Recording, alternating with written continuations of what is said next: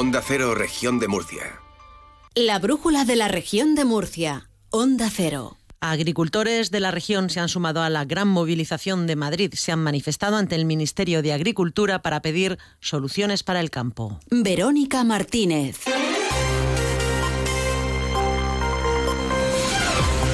Hola, muy buenas tardes. Y mientras el ministro Luis Planas se ha desplazado hasta Bruselas para participar en el Consejo de Ministros de la Unión Europea, pide una respuesta europea efectiva y un pacto por los agricultores y el medio rural. El presidente murciano López Miras espera que Planas haga suyas de una vez las reivindicaciones del sector. Enseguida contamos más. Antes, la previsión del tiempo. Iván Álvarez, buenas tardes. Buenas tardes. Mañana en la región de Murcia el viento seguirá reciando con rachas que pueden llegar a ser muy fuertes forma generalizada y tendremos de nuevo cielos nubosos que nos volverán a dejar precipitaciones débiles y ocasionales en el norte de la región, con cote de nieve oscilando en torno a los 900 y los 1300 metros y con temperaturas que irán en descenso. Tendremos de máxima 19 grados en Murcia y en Cartagena, 18 en Mazarrón, 16 en Lorca, 13 en Yecla y 12 en Caravaca de la Cruz. Es una información de la Agencia Estatal de Meteorología. 14 grados a esta hora en el centro de Murcia. Antes de comenzar, tenemos que destacar un par de sucesos. Uno de ellos lo hemos conocido esta misma tarde.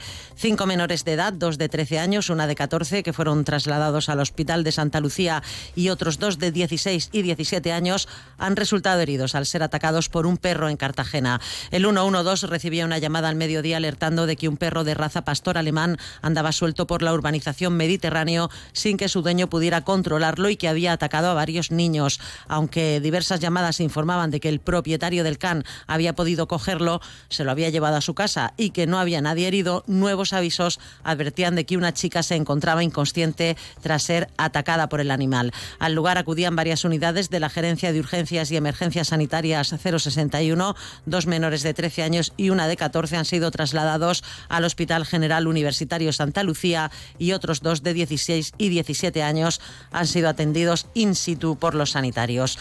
Por otra parte, servicios de emergencia no han podido salvar a un hombre de 67 años que ha muerto al caer por un desnivel en un paraje cercano al polígono industrial de Alguazas. El 112 recibía la llamada de una persona que lo encontró. Decía que estaba en el fondo de un barranco de unos 20 metros y que parecía estar muerto. Pese a los esfuerzos de las personas que intentaron reanimarlo, a su llegada los sanitarios no pudieron más que certificar el fallecimiento del accidentado.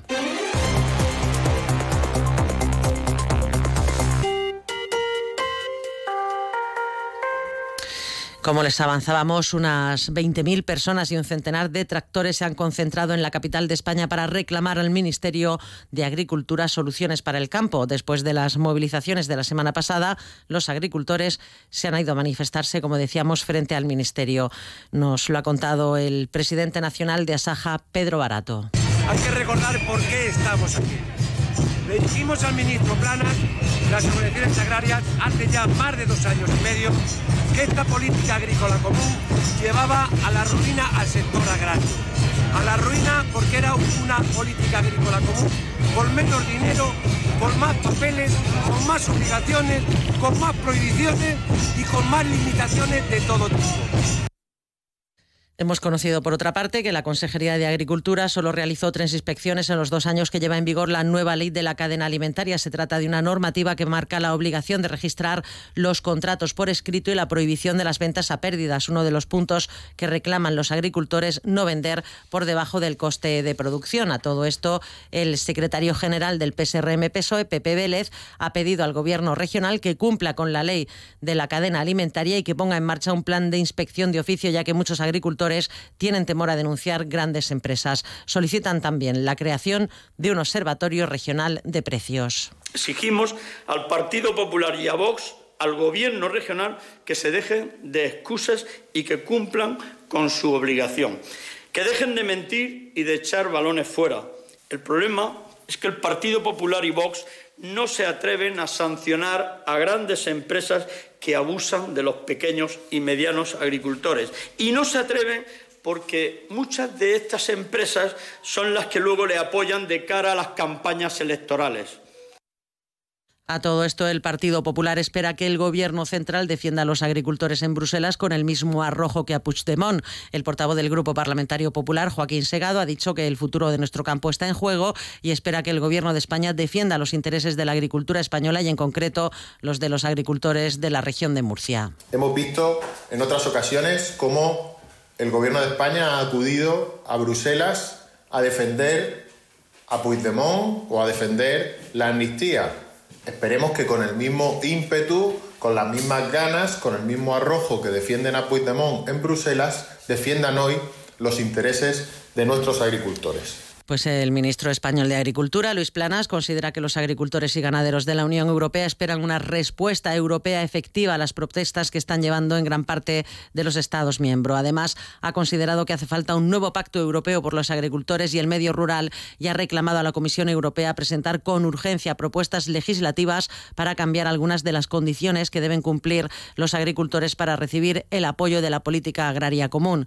Planas ha participado en Bruselas en la reunión del Consejo de Ministros de Agricultura y entre las propuestas que llevaba también está la de las denominadas cláusulas espejo. Que hay que reforzar los mecanismos de control eh, aduanero, eh, sobre todo en relación con los contingentes, y que también es necesario lo que se refiere a las cláusulas espejo, es decir, que productos que no están autorizados eh, a la Unión Europea y sean importados por nosotros. No podemos quedarnos cortos. Creo que la Comisión Europea tiene que dar un paso adelante. Le pedimos a la Comisión contundencia y consistencia que se deben dar de forma inmediata. Y el presidente del Ejecutivo murciano, Fernando López Miras, ha mostrado su esperanza en que el Ministerio de Agricultura haga suyas por fin las demandas y reivindicaciones del sector agrario, porque a su juicio hasta ahora no ha sido así. Y por supuesto, lo más importante, algo que que forma parte del más eh, estricto sentido común son las cláusulas espejo. No puede ser que en España y en la Unión Europea estén entrando productos de terceros países que no cumplen las mismas exigencias, los mismos requisitos que los de nuestros agricultores. El ministro Planas no puede irse de Bruselas sin que se refuercen, sin que haya un compromiso eh, por escrito además, un compromiso firme de que se van a imponer en la Unión Europea las cláusulas espejo para hacer que no haya competencia desleal y que nuestros agricultores trabajen a pérdidas.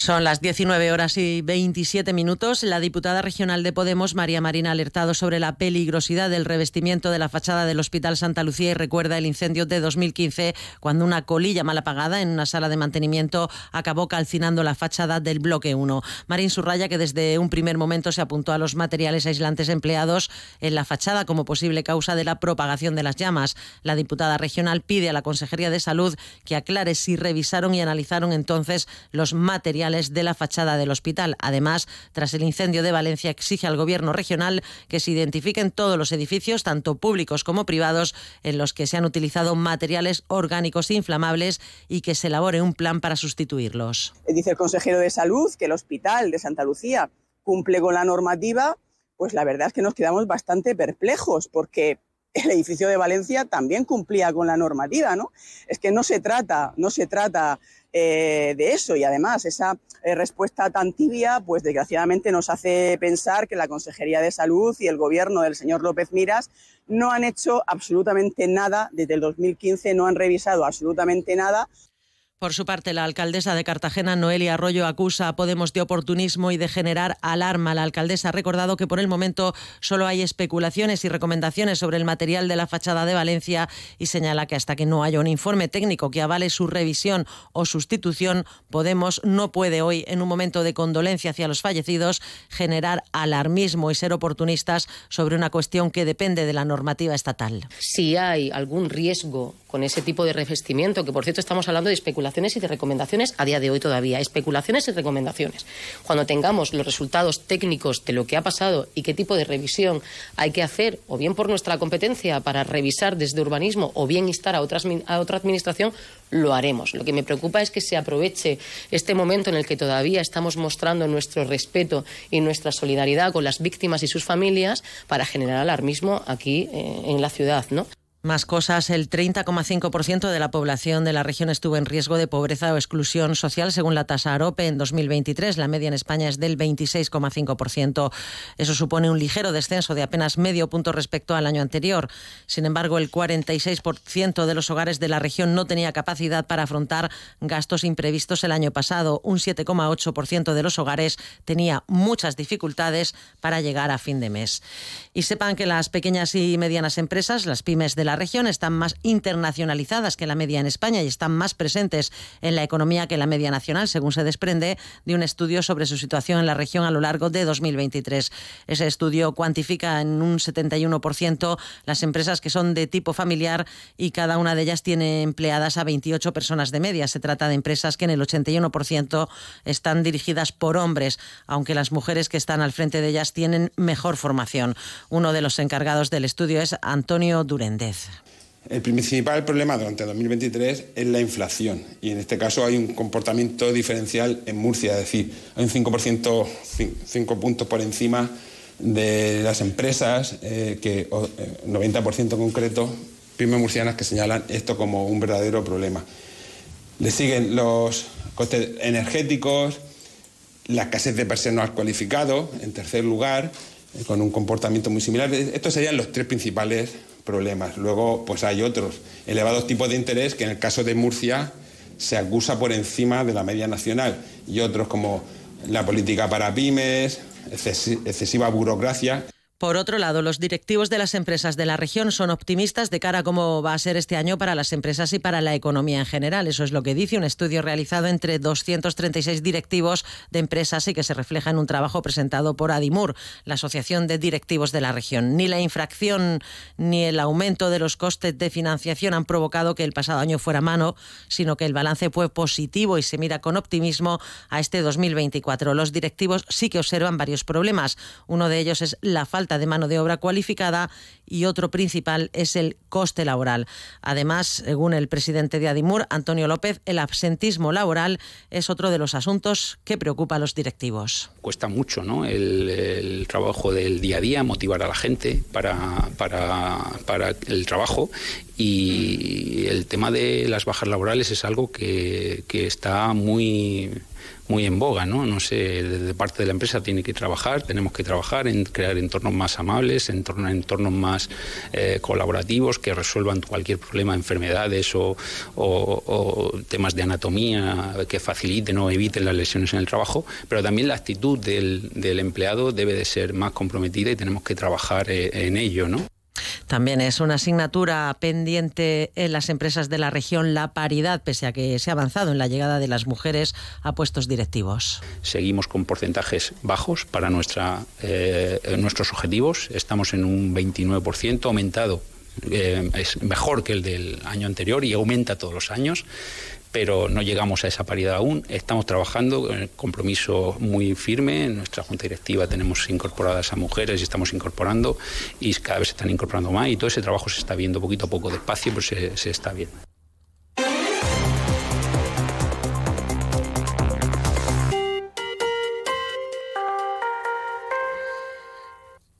Les contamos también que la región de Murcia se encontró entre las comunidades menos afectadas por las crisis económica derivada del COVID, al igual que otras autonomías más dependientes de la agricultura y menos del turismo, como Extremadura, Castilla y León, Castilla-La Mancha, Aragón, Galicia y La Rioja. Todas ellas experimentaron caídas de renta real de entre el 8 y el 10%, según señala la Fundación de Estudios de Economía Aplicada FEDEA. Por el contrario, las más afectadas por la crisis del COVID fueron las comunidades insulares muy dependientes del turismo.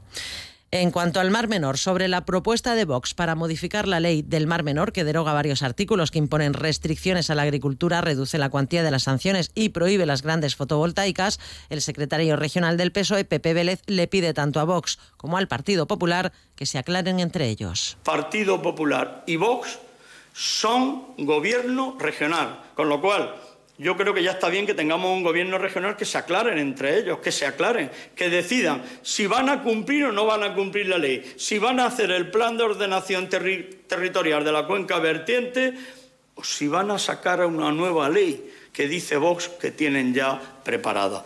Que se aclaren. A todo esto, el presidente López Miras ha dicho que el Partido Popular no conoce ninguna propuesta de reforma de la ley del Mar Menor y que no aprobará ninguna modificación que suponga un retroceso en la protección de la laguna salada. El Partido Popular no tiene conocimiento de ningún tipo de modificación ni de reforma de la ley de protección del Mar Menor y vuelvo a repetir lo que llevo diciendo ya durante algunos meses. El Partido Popular, porque usted me habla de partidos, el Partido Popular no va a aprobar ninguna ley, ninguna modificación que suponga la más mínima desprotección del Mar Menor, el más mínimo retroceso en la protección del Mar Menor.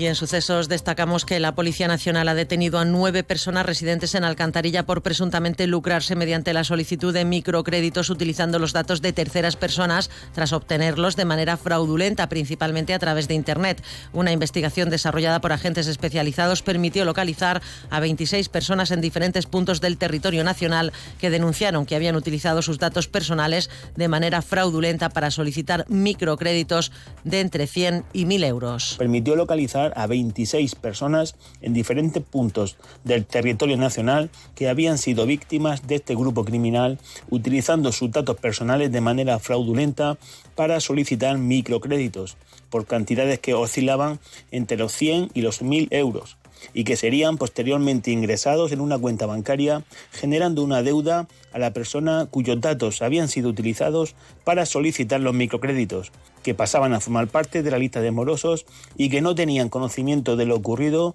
hasta que empresas de cobro contactaban con ellos por otra parte, la Guardia Civil ha desarrollado en la comarca de la Vega Media del Segura dos actuaciones que se han saldado con la desarticulación de dos invernaderos de marihuana en Alguazas y Lorquí, donde han sido incautadas más de 800 plantas de cannabis sativa. Dos jóvenes han sido detenidos como presuntos autores de los delitos de cultivo, elaboración y tráfico de droga y de defraudación de fluido eléctrico. En Alguazas la actuación se inició cuando la Guardia Civil recibió el aviso del incendio de una vivienda conectada fraudulentamente a la red eléctrica. En su interior, los guardias civiles localizaron cuatro salas dotadas de lámparas halógenas y elementos para favorecer el crecimiento interior de las plantas de marihuana. En Lorquí, gracias a la colaboración de la Policía Local del municipio, la Guardia Civil supo de la venta de droga al menudeo en una vivienda de la localidad. Autorizado mandamiento judicial de entrada y registro, la Guardia Civil se ha incautado de 53 plantas de marihuana y los materiales destinados a su cultivo interior.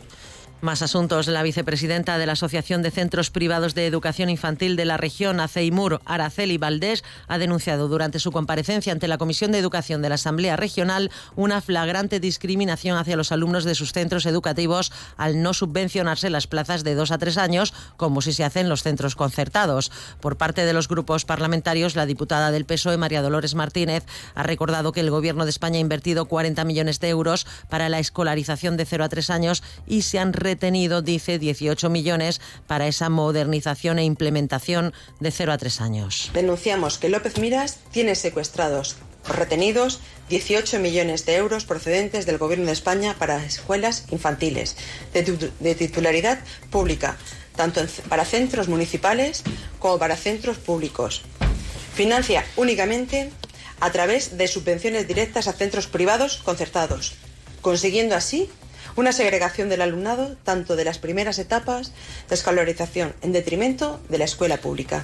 Desde el Partido Popular, Víctor Martínez Carrasco ha puesto de manifiesto que los presupuestos generales de la comunidad contemplan una inversión de 3 millones que permitirá que la escolarización de niños de 2 y 3 años sea gratuita en todas las escuelas infantiles de la región con independencia de su titularidad. El compromiso que tenemos desde, el Partido Popular y que tiene también el Gobierno regional con la libertad, la gratuidad y la universalidad de la educación en la región de Murcia. Y eso se manifiesta en que seguimos potenciando la libertad de los padres para elegir el centro donde quieren educar a sus hijos. Y eso se traslada, por supuesto, también a los centros de educación infantil, a ese primer ciclo de 0 a 3 años, donde la apuesta decidida del gobierno regional está en, pues abarcar la gratuidad de, todo, de toda la educación infantil. Y la Consejería de Salud calcula que en la región hay algo más de 100.000 personas que padecen una o más enfermedades raras. El 70% de las patologías se presentan antes de los dos años y el 90% en la infancia, según datos que ha facilitado el consejero de Salud, Juan José Pedreño. Esto es importante porque, como les decía, para la atención integral del paciente se hace necesario que atención primaria se coordine con la atención hospitalaria y para ello pues, se han puesto en marcha diversas actuaciones. Una de ellas es la interconsulta no presencial, que hace que se comuniquen directamente ambos niveles asistenciales y sobre todo pues con genética médica o con las secciones del servicio de pediatría que estén vinculadas con una enfermedad rara concreta. Pues hasta aquí este tiempo de noticias, pero continúa la brújula con la torre aquí en Onda Cero. Buenas tardes.